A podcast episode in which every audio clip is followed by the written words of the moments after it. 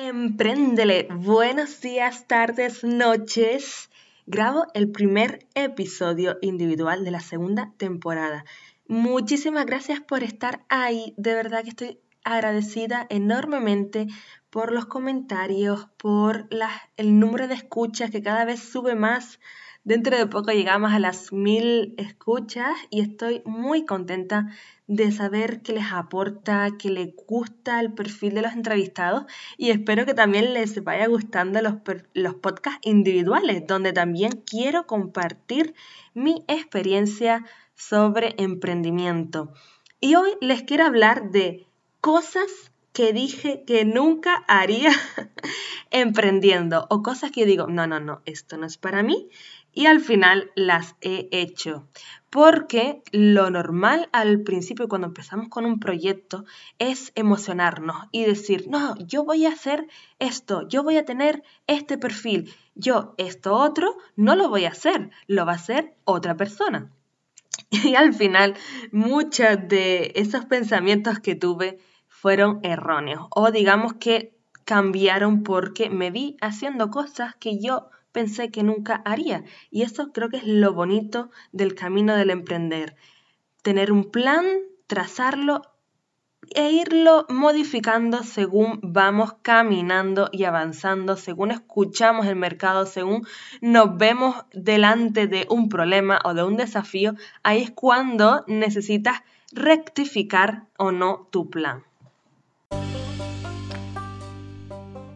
Bienvenidos a Emprendele un podcast personal donde te contaré qué he aprendido emprendiendo para inspirar a iniciar tu andadura en los negocios.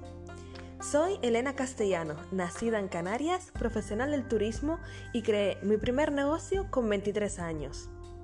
En cada podcast compartiré lo que he conseguido emprendiendo justo después de terminar la universidad y sin mucha experiencia profesional. Si te mueve el deseo de crear valor a la sociedad liderar una actividad y perder el miedo a empezar algo desde cero, acompáñame en este podcast. Aquí encontrarás inspiración y fortaleza para iniciar tu aventura. Empréndele.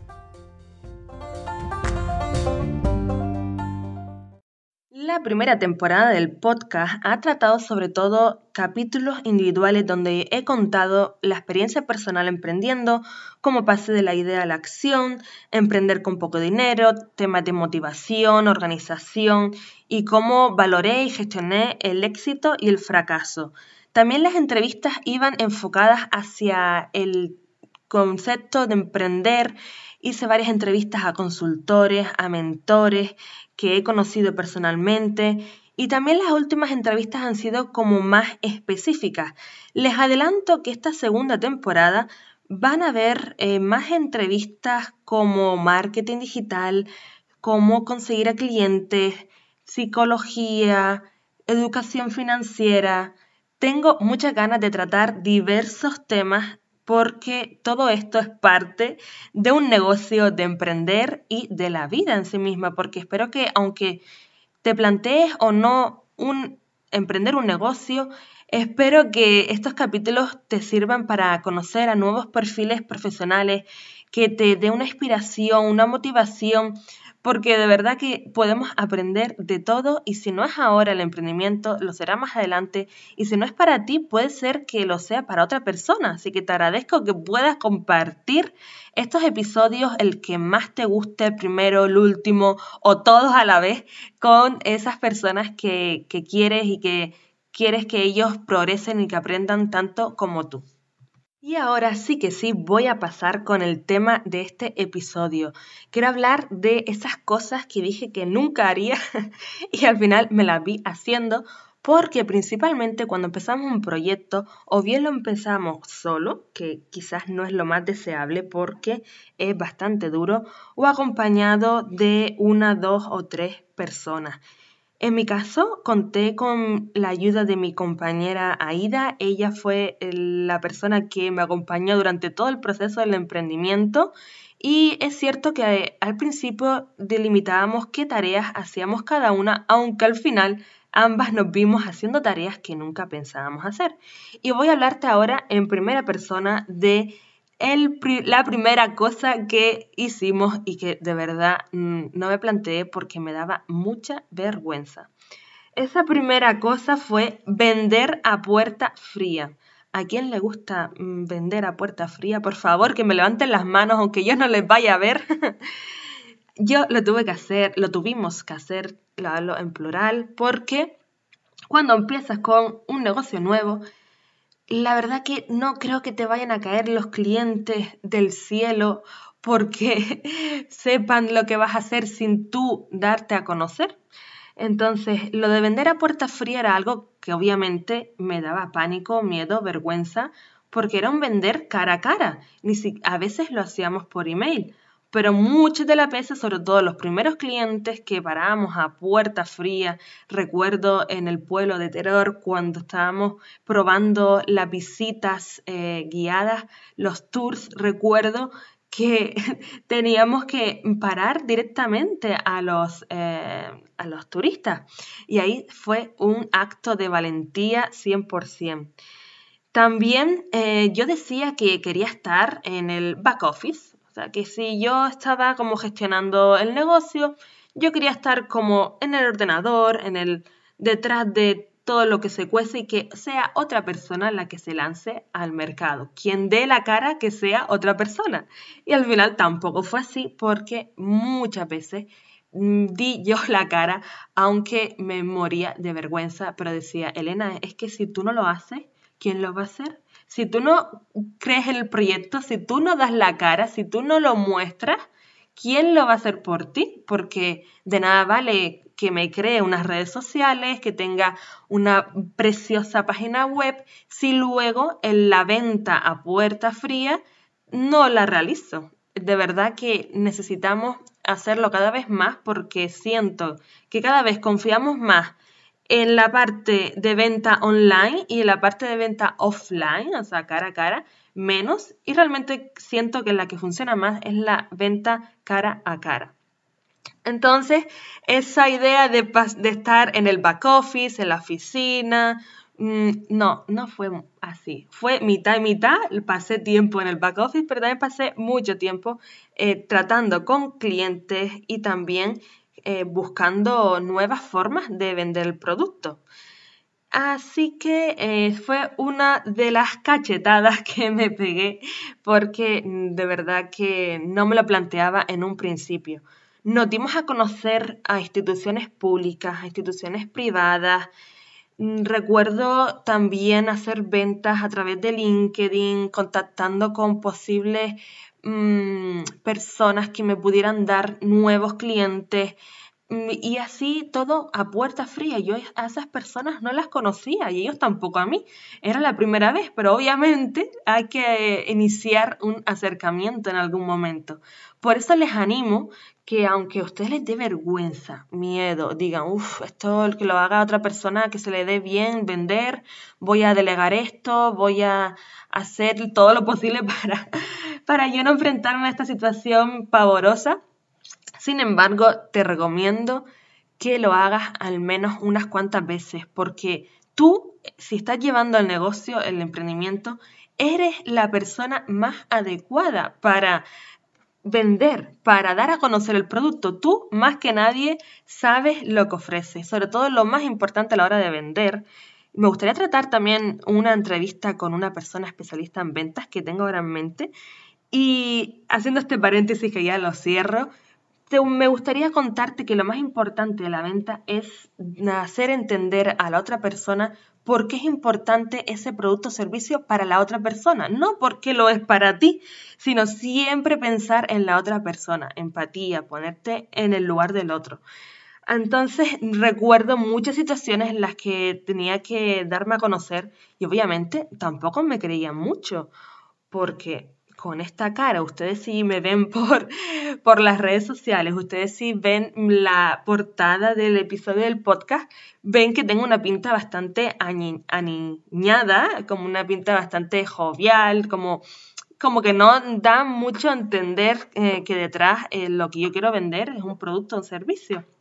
Entonces muchas veces a, a ellos les impresionaba porque era como, wow, esta chica que acaba de salir de la universidad, me está contando que está con un negocio que quiere llegar a tantos clientes, que quiere conseguir clientes, que quiere conseguir promoción, publicidad.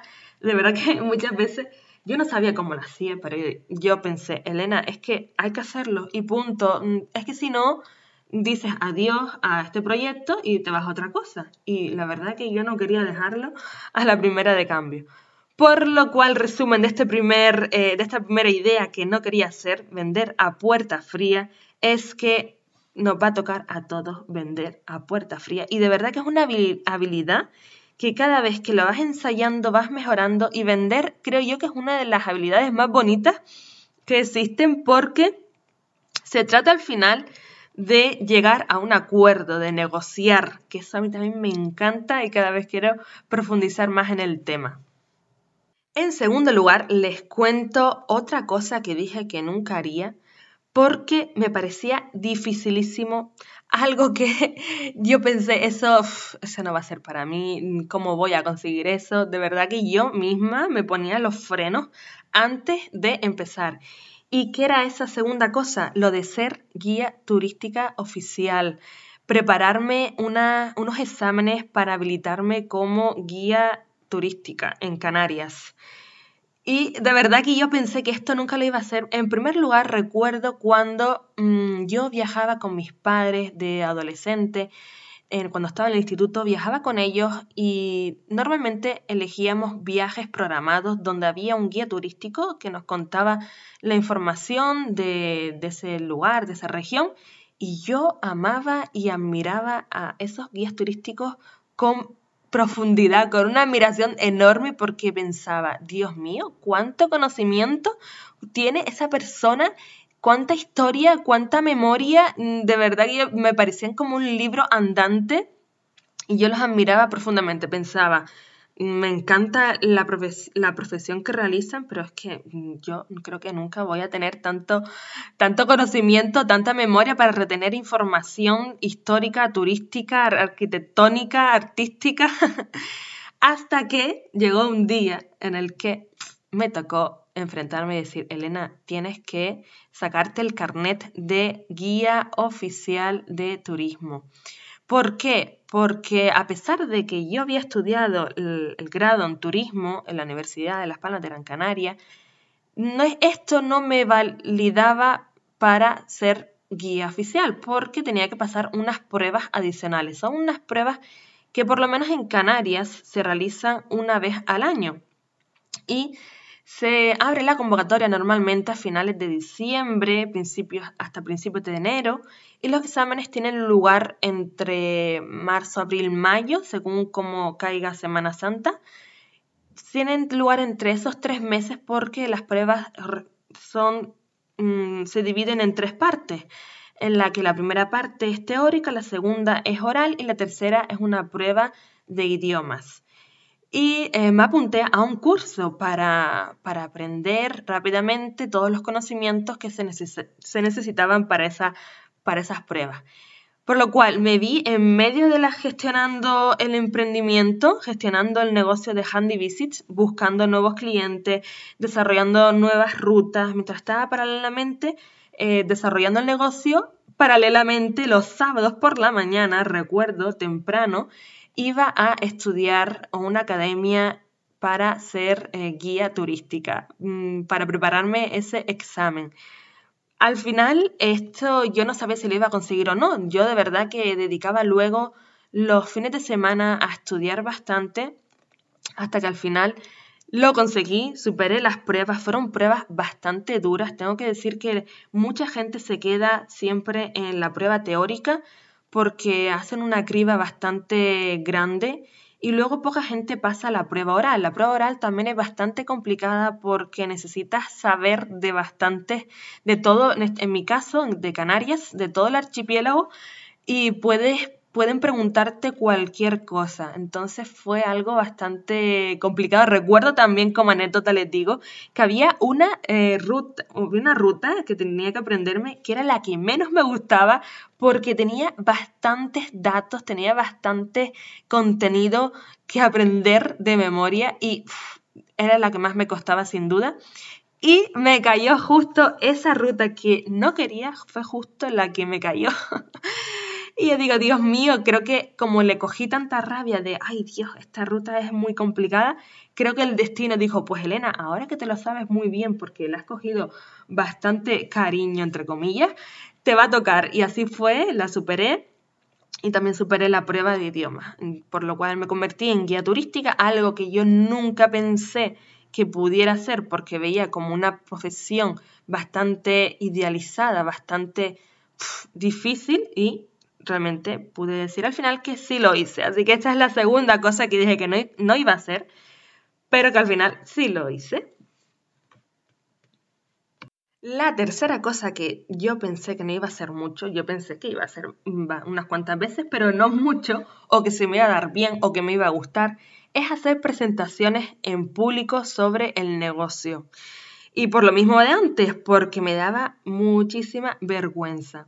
Recuerdo en la universidad, cada vez que teníamos que presentar una nueva mm, tarea, una nueva actividad delante de los compañeros, mi cara era de color rojo, rojo como un tomate y cada vez que pensaba que tenía que presentar algo me daba como ese pánico, creo que a todos nos ha pasado.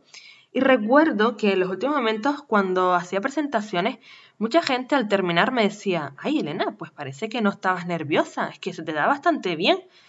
Y yo creo que al final le cogí el gustillo, le cogí la gracia de presentar, porque es cierto que es diferente cuando presentas algo que controlas, algo propio, algo que cuentas con emoción y con ilusión, a contar algo que quizás no conecta contigo y entonces ahí cuesta más comunicar.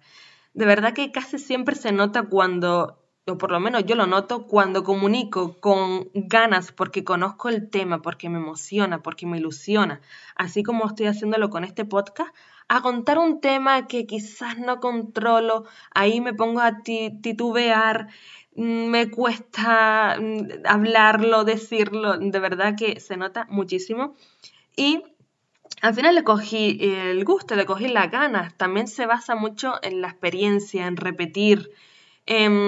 cada, si por lo menos te expones una, dos, tres veces, lo importante es exponerte.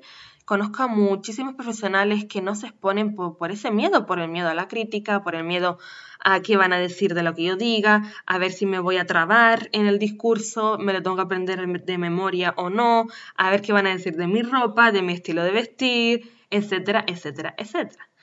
Y al final lo que importa es que la gente mm, puede pensar e-, en esos temas, puede pensar en cómo vas a vestir, puede pensar en lo que vas a decir, pero al final la gente de lo que se queda es de cómo transmites eso, de cómo vendes, de si al final, en este caso, como es un discurso de negocio, ellos lo que van a escuchar o lo que van a querer saber es si eso que vendes tú ese producto o ese servicio les vas a solucionar algo en su vida. Y si no se lo solucionas a ellos, ¿a quién se lo vas a solucionar? Que puedan mm, diferirte, que puedan compartir ese, ese discurso con otra persona. Entonces, esto de hacer presentaciones, aunque da pánico la comunicación, la oratoria, de verdad que al final siento que me he vuelto mm, hasta casi una, mm, no especialista, porque siento que me queda mucho por aprender y saber comunicar, pero sí que me, me dan cada vez más ganas de compartir, comunicar y y dar a conocer productos y servicios también de otras personas que me gustan. Entonces, esto de hacer presentaciones que yo dije, uff, a ver si a lo mejor lo hace mi compañera o a ver si no me enfrento mucho, yo estoy aquí detrás del back office, estoy con mis redes, estoy con el Instagram, con el Facebook, eso es lo que me gusta, pero también lo que le gusta mucho a la gente es ver una cara, ver quién está detrás, ver en cómo lo comunica, si me da a confiar o no me da a confiar. Y esto lo he hablado yo con bastantes emprendedores que al final lo que importa es saber quién está ahí. Y si no, dime tú a mí si cuando entras por primera vez a una página web, lo primero que haces o lo segundo que haces es hacer clic en la sección de quiénes somos, quién soy, porque queremos saber quién está detrás de ese proyecto, si hay una empatía y ahí es cuando quizás nos planteamos comprar o no. La cuarta cosa que dije que no haría, por lo menos en los inicios, lo tenía súper claro. Y luego la segunda etapa del emprendimiento fue una bofetada a mano abierta. Porque yo pensé trabajar solo con clientes extranjeros, con público extranjero. esa era mi obsesión. Mm, la verdad que no me planteaba trabajar con público local, con público de Gran Canaria o de las islas o con público nacional. Incluso solo pensaba en el turismo extranjero, internacional, en los guiris. Pensaba solo en ellos. Y es que tenía una hipótesis en mi cabeza de que al público local no le iba a interesar este tipo de contenido. De hecho, nuestros primeros servicios y rutas es, tengo que decir que el primer, la primera ruta que diseñamos, primero la diseñamos en español para tenerlo un poco claro entre nosotras y luego lo pasamos todo siempre al inglés, lo traducíamos directamente. Y siempre pues hacíamos las rutas la mayoría de las veces en, en inglés.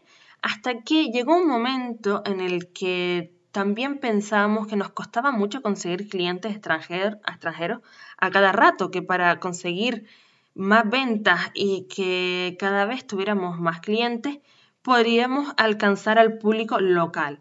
De verdad que muchas veces escuchábamos comentarios de por qué no realizamos este tipo de rutas a los colegios, a los niños, a grupos de celebraciones, diferentes tipos de categorías.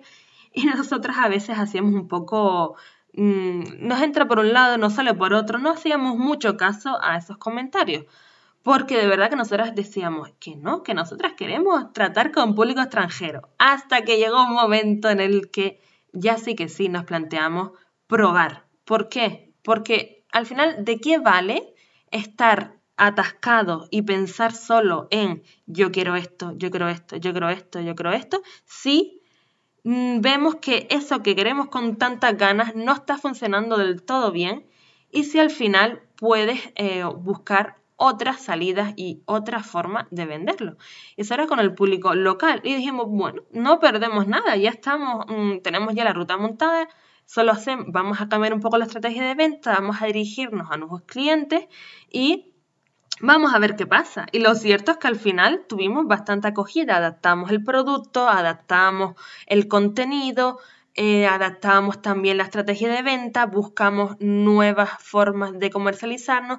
La verdad que cambió bastante el negocio de la primera etapa, que digamos es durante el, primer año y medio hasta, el, hasta después del primer año y medio hasta lo último. O sea que mitad y mitad del emprendimiento eh, fue una mitad internacional, una mitad más nacional, local. Y de verdad que al final lo pasaba súper bien.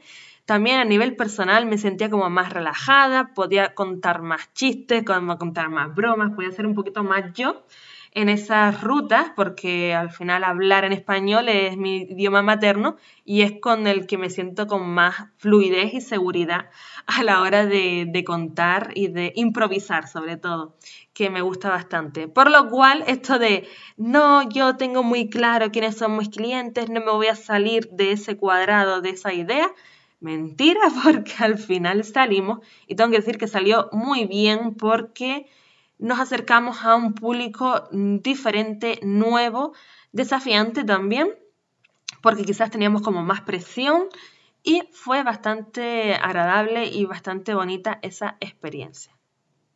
Y quería contarte una quinta cosa, pero la verdad que no me acuerdo, no sé si, si tengo una quinta, pero sí que en esta quinta lo voy a utilizar para contar algunos mitos o quiero desmontar algunos mitos o algunas ideas fijas que tenemos cuando iniciamos un negocio o antes de iniciarlo. Todas esas eh, ideas preconcebidas que no sabemos de dónde vienen y al final reflejan un poco el miedo o la ganas de no cambiar porque, claro, si cambiamos nos exige un doble esfuerzo y a quién le gusta cambiar. Lo, al final lo importante es eh, estar atento al mercado, escuchar y eh, puedes tener esas ideas, pero al final de lo que te tienes que basar es la experiencia. Si esa idea se, se constructa con la realidad. Y una de las primeras, los primeros mitos, a ver, con la realidad. Como ven, yo al final no voy a editar esto, lo voy a dejar así tal cual para que vean que, yo también cometo fallos, que me encanta comunicar, pero también eh, soy de las que me trabo con el micrófono. Y uno de los primeros mitos que quiero descartar es que una persona una vez me dijo, bueno, yo soy bueno en números, por lo tanto seré bueno en los negocios. Mi error, porque un negocio no son solo los números. Una parte del negocio son los números, pero otra parte de los negocios son las ventas, el producto y sobre todo el vender. O sea que puedes un área del negocio que sería la contabilidad, la, la, la economía, la fiscalidad, sí que es la parte económica, digamos, los números, fenomenal, maravilloso que lo controles. Pero de nada te vale controlar eso a la perfección si luego tú o otra persona que esté en el negocio no desarrolla las habilidades de venta y de negociación y de mm, cómo conseguir más clientes, que eso es súper importante en un negocio. Otro, otro de los mitos que me encanta es cuando alguien me dice, no, todos son mis clientes. Mm, error.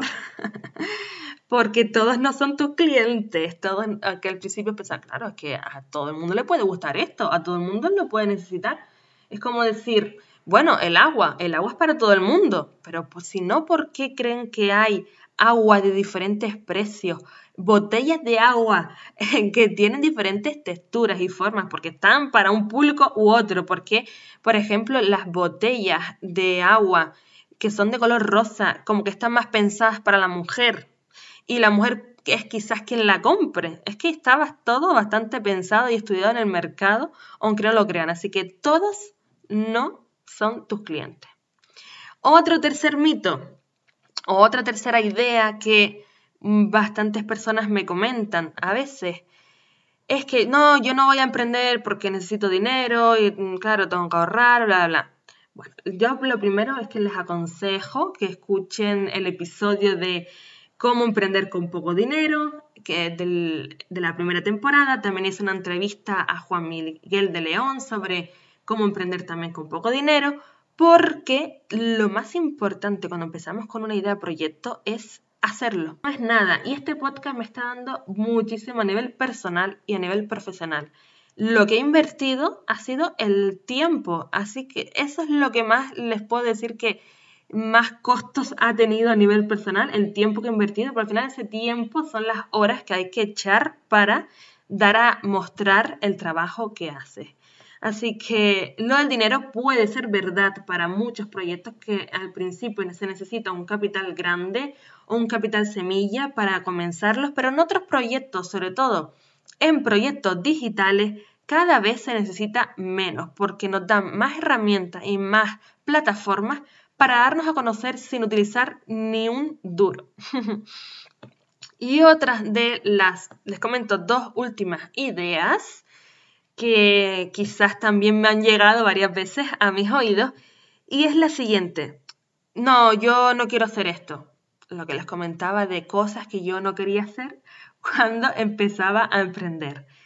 Quizás las, las vas a tener que hacer porque al ser el primero que va a gestionar este negocio, lo vas a pasar hasta que puedas delegarlo. No significa que tengas que hacer esa tarea toda la vida. Llegará un momento en el que quizás te guste o no te guste para nada y estés deseando delegarla delegar esa tarea a la primera de cambio. También la última que quiero compartir es, me preocupo del éxito en la fase cero. Hay muchas personas que también les da mucho pánico comenzar algo porque piensan que no van a ser capaces de gestionar el éxito. Y todavía no han empezado con nada, tienen una idea en la cabeza que están exponiéndola hay veces que hay personas que tampoco cuentan las ideas por si alguien les copie. Esto a nivel personal me parece un poco absurdo. Pero bueno, yo respeto también que no quieran contarlo y eh, que te preocupes del éxito sin haber empezado es algo mm, que no tiene ni, ni, pies ni cabeza. Porque quizás pensamos en que si, lo, si lo comenzamos vamos a tener éxito, porque nuestra cabeza esa idea es fabulosa, maravillosa, nadie la ha tenido y por eso vamos a tener éxito. Y puede ser que sí o puede ser que no. Yo creo que lo importante es preocuparte del éxito cuando lo notes, cuando estés en ese momento de preocuparte.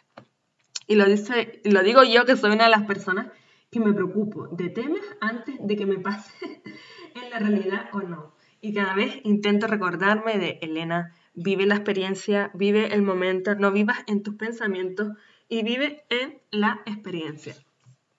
Oyentes del podcast Emprendere, ya ven cómo me motivo, me emociono y empiezo aquí a hablar que no paro. Espero que les haya hecho gracia o que les haya gustado, que se hayan visto reflejados en algunos de estos mitos o pensamientos a la hora de emprender o ya no solo emprendiendo, sino en otras áreas de nuestra vida. Porque cuántas veces nos decimos a nosotros mismos, no, yo eso no lo voy a hacer, no, yo de eso no soy capaz, no, no, no, no, no. Y al final ese no se convierte en sí. Yo les animo a probar, a hacerlo, a enfrentarte, porque es ahí cuando tú tienes la experiencia personal, que nadie te lo diga, que nadie te diga, no, no, esa idea no va a tener mm, éxito, no, no, es que para eso necesitas dinero. No dejes que nadie, no dejes que nadie te imponga ideas, por favor. Solo haz lo que te dicte tu corazón, aunque suene como muy cursi, de verdad guíete por ese impulso, por esa ilusión. Yo tenía este impulso de crear un podcast, quizás porque soy muy fan de escuchar los podcasts y dije, Dios, que yo también quiero compartir, yo también quiero crear contenido, conocimiento, porque siento que estoy dando un input tan grande a la sociedad que de verdad que no me puedo callar. Entonces yo digo, venga, voy a hacer el podcast, no sé cómo lo voy a hacer. No escuché a nadie, no escuché a nadie decir, no, Elena, eso es difícil, no tienes que pagar, no tienes que hacer eso. De verdad, que yo seguí como mi idea. Puede que lo esté haciendo bien, puede que lo esté haciendo mal, pero lo estoy haciendo. Y yo creo que eso es lo que nos va a dar al final nuestra experiencia, nuestro propio conocimiento. Así que ya me voy despidiendo, eh, oyentes del podcast Emprendele. Me haría un montón de ilusión que ustedes me comentaran también por las redes sociales, que me comenten en, hay una sección del ebox donde también hay una donde pueden hacer comentarios. Puedes comentarme también por WhatsApp o bueno, por las redes sociales en LinkedIn, Instagram, cómo te está pareciendo esta, esta primera temporada, eh, qué es lo que esperas escuchar y sobre todo quiero saber qué limitaciones, qué ideas, qué cosas dijiste que no ibas a hacer y que al final estás haciendo, porque creo que eso es lo que nos eh, hace darnos como un golpe de realidad y nos hace ser más humildes y sentir que todos somos capaces de cualquier cosa si de verdad le ponemos un foco, una energía y un plan, una estrategia detrás. Muchísimas gracias por escucharme, así que empréndele la actitud para emprender. Te veo en el próximo episodio y te mando muchísimos besos virtuales desde Viena. Un saludo enorme.